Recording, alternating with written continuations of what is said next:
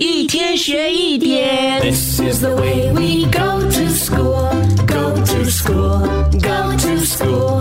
This is the way we go to school so early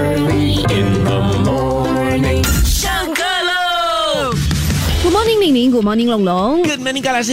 跟老师早安。玲玲和龙龙有打过 bowling 保龄球吗？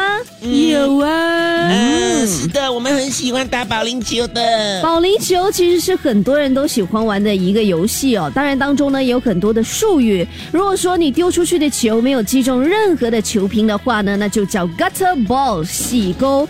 如果说你的第一球呢就把所有的球瓶全都击倒的话呢，那就是个全倒 strike。